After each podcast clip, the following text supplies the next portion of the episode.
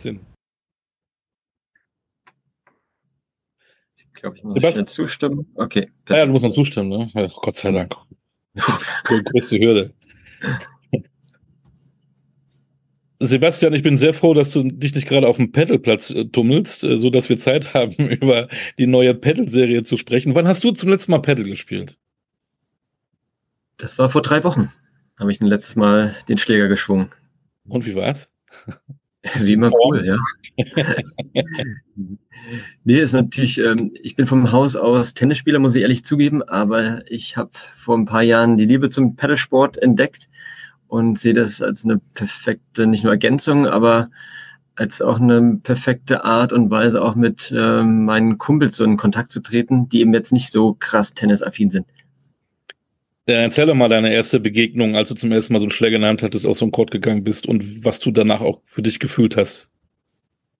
Also ich war mega aufgeregt, muss ich sagen. Das war in Spanien, wie so oft. Äh, man kommt ja dann erst im Ausland damit in Kontakt oder häufiger der Fall, weil das einfach die Sportart deutlich prominenter und vertretener ist. Und am Anfang kam ich mir total lost vor, ausgeholt wie beim Tennis, ähm, habe versucht irgendwie von oben aufzuschlagen und so weiter. Dann wurden mir natürlich ganz schnell die neuen Regeln beigebracht. Und dann hat es, glaube ich, nach irgendwie drei, vier Minuten schon Klick gemacht, wie man so schön sagt. Und das war nicht lieber auf den ersten Blick, aber auf jeden Fall lieber auf den zweiten Blick. Und ich habe definitiv verstanden, warum quasi so viele Leute diesen, diese Sportart so lieben und schätzen lernen ja, und gelernt haben. Und der DTB hat das ja im Prinzip auch so gesehen. Seit 2022 ist Paddle unter, ähm, unter dem, wie sagt man da? Dach oder ja, unter dem Dach der Deutschen genau. Tennisbundes ganz genau, äh, ist auch noch nicht so lange, ist ja gerade mal ein gut, gutes Jahr. Und jetzt, das sitzen wir auch hier zusammen, ähm, im März startet ganz was Großes. Die GPT heißt es wahrscheinlich bei euch dann in den, in den in Räumen, in den Büros, in den Offices. Die German Paddle Tour, gesponsert von Cupra. Erzähl erstmal, was steckt hinter dieser Serie? Also die, vielleicht zum Hintergrund, die Serie ist nicht komplett neu, die gab es letztes Jahr auch schon zusammen von Spontent und Paddlebox ins Leben gerufen und seit Juni letzten Jahres mit dem großen Event in Hamburg bei der Active City sind wir quasi mit on board und haben das Thema jetzt noch größer, professioneller aufgezogen. Und GPT nicht zu verwechseln mit dem oft zitierten Chat GPT. Nee, definitiv nicht. Du hast angesprochen, German Pedal Tour, präsentiert bei Cooper, ist eben wirklich eine mega coole Serie, die wir im, wie schon gesagt hast, im März jetzt an den Start bringen.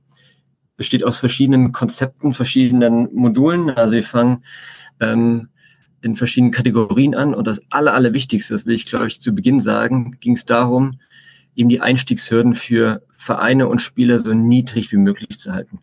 Weil unser Ziel ist es wirklich, eine neue Plattform für Paddle-interessierte Spieler und als aber auch für Vereine und ähm, Anlagen zu etablieren. Das heißt, im Prinzip, auch wenn die Serie startet, da könnte jedermann teilnehmen? Als Paddle-Interessierter, ja, korrekt. Es gibt da kaum, kaum Einstiegshürden. Es gibt jetzt keine irgendwie äh, Lizenz, wie man äh, die, die notwendig ist, da zu spielen oder dass man da irgendwelche großen ähm, bürokratischen Hürden hat, als Verein oder als, als Anlage in dieser Serie daran teilzunehmen. Und das war uns extrem wichtig.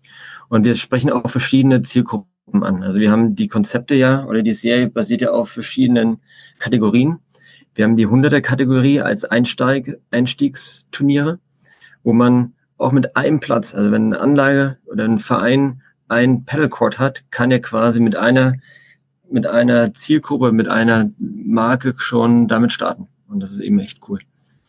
Und dann geht's weiter höher mit 250er Kategorie, 500, dann geht's höher in die Tausender und das Finale ist dann die 1500er Kategorie. Da gibt's doch richtig Geld zu verdienen. Ja, ist immer der Maßstab, richtig? Im Vergleich zum, zum Fußball wahrscheinlich jetzt nicht, aber ja, Preisgeld spielt natürlich auch eine Rolle, aber was, glaube ich, der richtig große Mehrwert ist, der Sieger der German Pedal Tour bei Cooper bekommt eine Wildcard für die Boss Open, Boss Pedal Open in, in Düsseldorf. Und das ist natürlich mega, wenn du dann eine Wildcard für das Hauptfeld bekommst. Und das ist natürlich auch ein Riesenanreiz. Neben dem Preisgeld und den punkten. Was war denn der Impuls für den DTB nach diesem letzten Jahr, da war man gesehen hat, da war schon ein bisschen was los, dann zu sagen, wir machen das jetzt auch größer und wir machen auch da eine Offensive?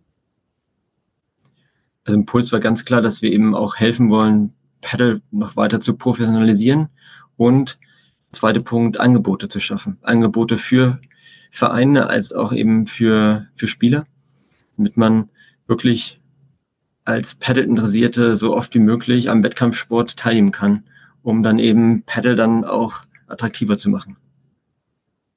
Was brauchen wir dafür? Courts. Haben wir genügend Plätze tatsächlich auch in Deutschland? Haben wir auch genügend Trainer in Deutschland, die dann, wenn die Welle jetzt kommt, dass wir die auch alle befriedigen können? Gute Frage. Und wie so oft, jein. Pedal Courts sind auf jeden Fall noch nicht äh, ausreichend vorhanden, um quasi das Interesse auch zu, zu befriedigen. Wir sehen es in beispielsweise Großraum München. Die Pedal Courts sind drei Wochen im Voraus ausgebucht. Also sieht man einfach mal also den, den, die Nachfrage. Ähm, das Thema Trainer, definitiv auch ein Riesenaspekt. Nicht umsonst haben wir jetzt auch ähm, als DTB mit dem Pedal-Assistenzen ein neues Ausbildungsformat an, an den Start gebracht. Vor allem sehen wir hier dann eben auch die, die Synergien mit dem Tennissport. Es gibt insgesamt in Deutschland über 14.000 aktive Tennistrainerinnen und Trainer. Und das ist natürlich auch spannend, wenn man jetzt äh, hauptberuflich Tennistrainer ist oder auch nebenberuflich, dass man im, als Fortbildung beispielsweise sich zum Paddle-Assistenten weiterbilden kann und dann neben Tennistraining auch noch Paddle-Training gibt, um dann eben auch die Sportart, wie schon gesagt hast, ab zu professionalisieren, als auch natürlich weiter Spieler zu generieren. Ja. Was müsst ihr als Verband da noch tun, um das zu professionalisieren? Also du hast angesprochen, die Trainerausbildung. Ähm, das ist natürlich ein, ein großer Aspekt, wo wir drauf setzen, dass wir die Basis, die, die Grundlage erst schaffen. Nur über gute Trainer schaffen wir auch ein gutes Niveau, richtig? Das ist das Erste. Aber für mich ist es eigentlich, oder für uns als DTB ist es vor allem wichtig, erstmal diese Bekanntheit zu schaffen. Viele haben irgendwie mit Paddle noch nicht äh, so viel am Hut, muss man ganz ehrlich sagen. Es fängt ja schon beim, bei der Aussprache an, Padel, Paddle oder hat es was mit, äh, mit Wassersport zu tun? Das sind ja so die ersten äh, Fragen. Das heißt, bei uns geht es im ersten Schritt darum, die, die Sichtbarkeit zu schaffen über Events, über unser Netzwerk. Wir haben 17 Landesverbände, wir haben 9000 äh, Tennisclubs, da einfach zu zeigen, hey, da ist eine Sportart, wo es große Synergien gibt. Und ich glaube, wir sprechen sicher später auch nochmal, sehen wir das als Konkurrenz oder nicht. Auf jeden Fall geht es erstmal darum, die Bekanntheit zu schaffen, diese, diese äh, ja, mit dem Pedalsport in Kontakt zu treten. Das ist das Erste. Das Zweite ist natürlich dann Beratung und Infrastrukturaufbau. Also ohne Plätze kein, kein Wachstum. Und da beißt sich oft so der, äh, der Hund in den Schwanz, wie man so schön sagt, richtig. Was kommt zuerst? Ohne Plätze keine Nachfrage, wenn keine Nachfrage ist, keine Plätze und so weiter und so fort. Also hier arbeiten wir mit Infrastrukturpartnern zusammen, um natürlich auch vor allem Tennisvereine zu zeigen, was heißt es eigentlich, einen, Tennis, einen Paddlecourt zu bauen. Und der dritte Punkt ist, was wir eben eingangs gesagt haben, den Turnierbetrieb als auch Ligenbetrieb aufzubauen, um eben diese Wettkampfbasis zu schaffen. Also zusammenfassend Trainerausbildung, Wettkampfbetrieb, Ligen, Turniere Infrastruktur und Beratung und der erste Punkt natürlich Events und Bekanntheit steigern. Wollte ich gerade sagen, eine mediale Begleitung wäre dann auch ganz schön, ne? dass die Leute auch wissen, dass diese Serie genau. dann auch stattfindet, dass in meinem Ort gerade ein Turnier stattfindet, wo ich hingehen kann oder auch zuschauen kann. Und da sind wir froh, dass wir mit Spontan mega coolen, starken Partner gefunden haben, der dann auch diese Medialisierung vorantreibt, es ist natürlich auch, um die Attraktivität dieser German Pedal Tour bei Cooper zu steigern, ist eine Medialisierung einfach enorm wichtig. Ist es nicht auch wichtig, dann irgendwelche, ich sag mal, Stars zu kreieren? Tennis, Becker Graf, wissen wir, auf einmal Tennisboom. Jetzt mhm. kennt man natürlich so einen Pedalspieler noch gar nicht. Ähm, ist das auch ein Weg zu sagen, wir suchen uns da zwei, drei, vier Protagonisten, die wir vielleicht auch medial begleiten, nach vorne zu bringen, um über die zum Paddleton zu kommen? Ohne Frage ist Teil der Strategie. Und es ist ja auch nur ähm, wichtig und notwendig, dass man auch Gesicht im Paddlesport gibt. Und da gibt es einige echt richtig gute Spieler in Deutschland.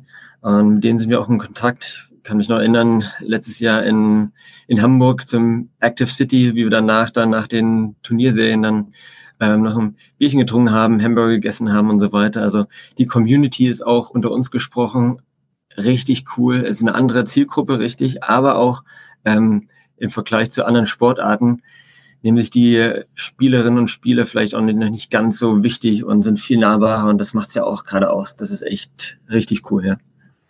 Warum glaubst du, dass eine Sportart, die im Ausland funktioniert, bei uns funktioniert? Anderes Beispiel, Cricket ist, glaube ich, ein, weltweit einer der meist äh, gespielten Sportarten, funktioniert in Deutschland. Sorry, das kann, hoffentlich hört keiner. äh, eher, eher mau. Mhm. Jetzt, äh, du hast es gesagt, Südamerika, vor allen Dingen auch Spanien in Europa, Paddle, Paddle äh, läuft da schon super.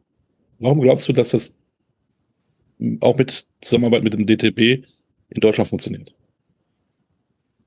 Wir sehen es, die Nachfrage ist da. Und ähm, der beste Indikator ist, wenn äh, die Industrie mit reinsteigt und Sponsoren einsteigen, als auch natürlich irgendwelche ähm, großen Namen, ich nenne jetzt mal Fußballer, wissen wir alle, wer da so mit eingestiegen ist. Die haben ja auch ihren Research betrieben. Aber vor allem, ich glaube, wer einmal Pedalschläger in der Hand hatte, so diesen Spaß gespürt hat und auch das Kribbeln in der Hand hatte und so weiter, das, äh, da wird einen, glaube ich, braucht man kaum Marktforschung zu betreiben, dass das hier auch funktionieren kann. Für mich ist dann eher die Frage, was heißt es noch viel mehr? Richtig, wie können wir diese Welle noch besser reiten? Und du hast angesprochen, Chords ist ein Riesenthema. Wir haben momentan in Deutschland nur knapp 500 Pedal Chords. Wenn man vergleicht, in Schweden gibt's 4500 Pedal Chords. Und, da, und Schweden will ich jetzt nicht mit Spanien oder Italien und so weiter vergleichen. Also in beispielsweise in Holland gibt's 200.000 aktive Pedalspieler. Und Holland ist jetzt nicht wirklich deutlich größer als, als Deutschland. Also man sieht da einfach auch, wie viel Musik da in, in, dabei ist. Und dann werden Tausende in den Verband reingehen, Mitglieder werden, Pedal spielen wollen und gleichzeitig gibt es einen enormen Rückgang der Tennisspieler. Da sind wir nicht dabei. Ist das Konkurrenz? Belebt das? Ähm, könnte das sogar auch für Tennis gut sein, dass es dann Pedal gibt? Also die Frage hören wir natürlich ständig. Ist Pedal Konkurrenz? Erstens, ähm, der Rückgang im Tennis stimmt gar nicht. Wir hatten jetzt seit drei Jahren Mitgliederzuwachs en masse, also sind jetzt schon fast wieder bei 1,5 Millionen aktiven Tennisspielern. Also das ist äh, jetzt nicht der Fall, dass Tennis irgendwie nicht boomt, im Gegenteil. Aber das sieht man einfach, dass äh, Paddle einfach eine andere Zielgruppe anspricht. Und was macht uns eigentlich so, so zuversichtlich, dass es jetzt keine Konkurrenz ist? Für mich sind es zwei Punkte. Für mich ist es eine Ergänzung für den Tennisverein, äh, ähm, als auch ist eben eine Synergie, ist eine Rückschlagsportart am Ende des Tages. Und wenn wir sehen, dass beispielsweise im Ausland 70 Prozent aller Paddle Courts auf Tennisplätzen oder um Tennisplätzen sich angesiedelt haben, dann sieht man einfach mal, warum da die Synergien vorhanden sind und warum wir da auch an die Synergien glauben. Ähm, der Tennisspieler wird jetzt nicht immer Paddle spielen und der Paddlespieler wird jetzt nicht immer Tennis spielen. Aber was wir sehen, du hast angesprochen, oft sind eben die letzten zwei, drei Plätze nicht immer aus, ausgebucht auf den Tennisanlagen und da ein, zwei äh, Paddlecourts gebaut. Da reicht ja das ganze Clubleben im, im Club. Man kommt zusammen, man, man hat nach dem Sport, vielleicht nach dem Tennis, spielt man eine Runde Paddle oder vielleicht andersrum. Oder man bringt eine Familie mit und hat auf einmal einen ganz anderen Zugang zu dem Rückschlagsport und so weiter und so fort. Und das ist, glaube ich, das, was uns am, am meisten ähm, antreibt, diese Sportart weiter zu professionalisieren und voranzubringen, weil es eben den Tennissport natürlich auch bereichert und belebt. Deswegen würde ich es nicht als, oder sehen wir das jetzt nicht als krasse Konkurrenz an. Du hast es selbst gespielt oder spielst es, du spielst auch Tennis, hast du gesagt. Wie ähnlich ist denn das eigentlich? Oder ist es was komplett anderes? Auch da ist eine Glaubenssache, richtig. Also es ist eine Rückla Rückschlagsportart. Wir spielen mit Tennisbällen beide. Die Zielweise ist identisch. Ähm, der Schlag ist auch identisch, wenn man so mal mit von Volleys an, anspricht, Stops und so weiter. Klar, es hat eine ganz andere Dynamik, aber im Grunde genommen, was, was wichtig ist, ähm, ja, dass, dass eben dieser, dieser Spaß an Rückschlagsportarten besteht. Und das ist der, der, der gemeinsame Nenner. Im März geht's los. Wo geht's da genau los? Hast du da schon Orte, wo wir sagen können, geht da hin, spielt, guckt? Ich weiß also auf jeden Fall, dass am 6. bis 8. September das große Final ist in Dortmund. Da Korrekt, bitte schon mal an, anmerken. Ja, ja, ist mir notiert, komm vorbei. Na, sehen wir uns, freue ich, freu ich mich. Also die komplette Turnierserie ist dann im Internet äh, ersichtlich, was äh, worauf wir auch extrem stolz sind, dass wir innerhalb von kurzer Zeit nicht nur eine Riesenanzahl an, an Standorten ähm, ja dafür gewinnen konnten, sondern wirklich von Norden bis Süden fast alle ganze Bundesrepublik abgedeckt haben. Von Starnberg im Süden bis ganz oben, ich habe es mir extra notiert, enge Sande, ähm, haben wir wirklich eigentlich wirklich komplett Deutschland abgedeckt und das ist ähm, mega. Weil das ist, wie gesagt, das hat mir auch eingangs gesagt, wir wollten die Einstiegshürden so niedrig wie möglich halten, um auch natürlich die Pendelwege für potenzielle Spieler so niedrig wie möglich zu halten. Und das ist einfach auch ähm, schön zu sehen. Das hat auch mit Leipzig, Magdeburg, Hannover, Werne, Frankfurt und so weiter und so fort, Karlsruhe haben wir, wie gesagt, extrem viele Standorte abgedeckt. Wie du sagst, äh, die Turnierserie kann ich verfolgen auf eurer Seite vom Deutschen Tennisbund oder hat Pedal eine eigene? Er hat eine eigene Seite, aber das äh, können, wir, können wir gleich in, ähm, gerne nochmal in den Chat schon stellen oder wie auch immer. Dann, genau, dann, genau. Geben wir auf jeden Fall bekannt, wo man da gucken kann. Und es sind über 40 Turniere, die, die gespielt werden bis zum Finale, ne? Ich habe irgendwas von 40, Korrekt. 40, ne? Wahnsinn. So, jetzt nimmst du mal deine Glaskugel ähm, mhm. auf deinen Schreibtisch und dann gucken wir mal rein und dann, dann sagst du mir mal, was haben wir in zehn Jahren, was Pedal betrifft hier in Deutschland? Gut, ich schüttel noch mal ein bisschen, um ein bisschen mehr klare Sicht zu bekommen. Ich weiß es nicht, ganz ehrlich, aber persönlich glaube ich, und das ähm, wird sie eher unterschreiben, ist eine Sportart, die extrem wächst. Wir sehen die Zahlen von äh, Deloitte und Playtronic und so weiter. Also ich könnte jetzt die, die Themen äh, zitieren, aber oder die Forecasts zitieren.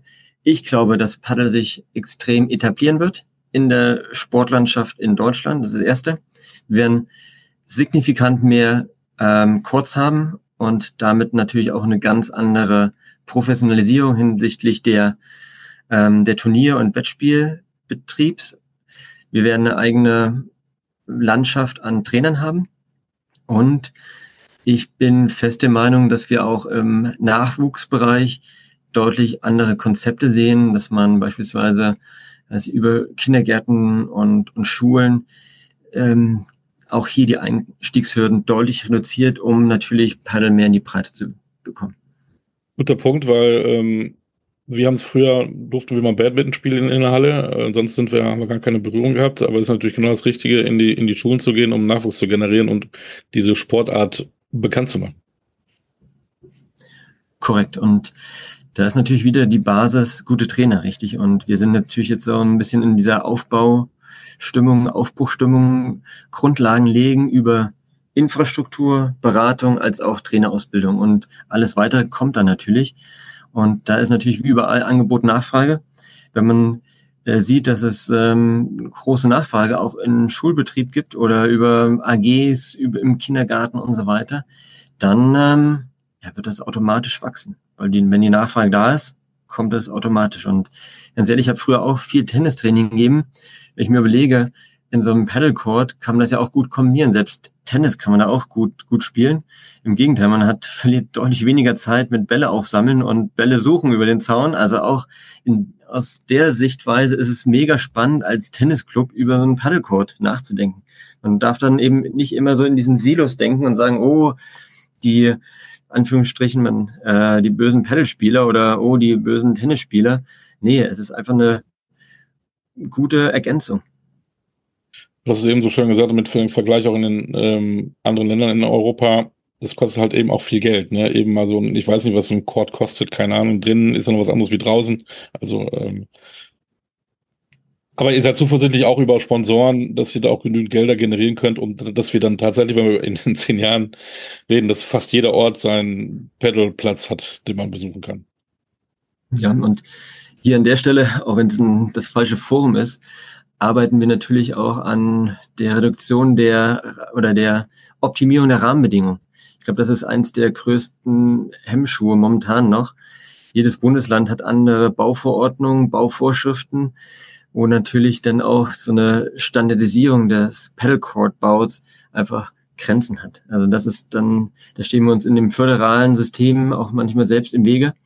Wenn diese Grundbedingungen einfach reduziert werden, dann schaffen wir es hoffentlich, wie in den südlichen Ländern, einfach auch den Preis für so einen Pedalcord deutlich zu reduzieren. Also in Spanien spricht man davon, dass man dann so einen Cord für 15.000 bis 20.000 hinstellen kann, weil einfach die Anforderungen an das Fundament beispielsweise niedriger sind. Klar, wenn man hier in Deutschland Fundament baut, braucht man natürlich was anderes. Stichwort Regen und, und, und Frost und so weiter. Sind die Anforderungen auch an den Sicherheitsstandards vielleicht ein bisschen höher, TÜV-Abnahme und so weiter und so fort. Ich will jetzt gar nicht das große Fass aufmachen, aber das ist es, was, woran wir arbeiten müssen, als, auch als Dachverband, diese, ja, diese Rahmenbedingungen zu optimieren. Gleichzeitig über Standardisierung, wenn, wenn es einfach fliegt, dann kommen mehr Sponsoren, wie du angesprochen hast, dazu und dann wird, wird auch der Preis nach unten gehen. Wenn der Preis nach unten geht, rechnet sich das deutlich mehr und schon haben wir auf einmal so einen kleinen Boom. Dann lass dich durch die Bürokratie bitte nicht die Euphorie nehmen, dass diese Sport nach vorne geht. Äh, danke für die Einblicke, das wird spannend. Äh, wir verfolgen das natürlich, ne? Und ähm, wir sehen uns spätestens am 8. September in Dortmund. Da freue ich mich drauf. da freue ich mich drauf. Alles Gute und behalte die Begeisterung für Paddle. Danke. Bis dann. Servus. Ciao.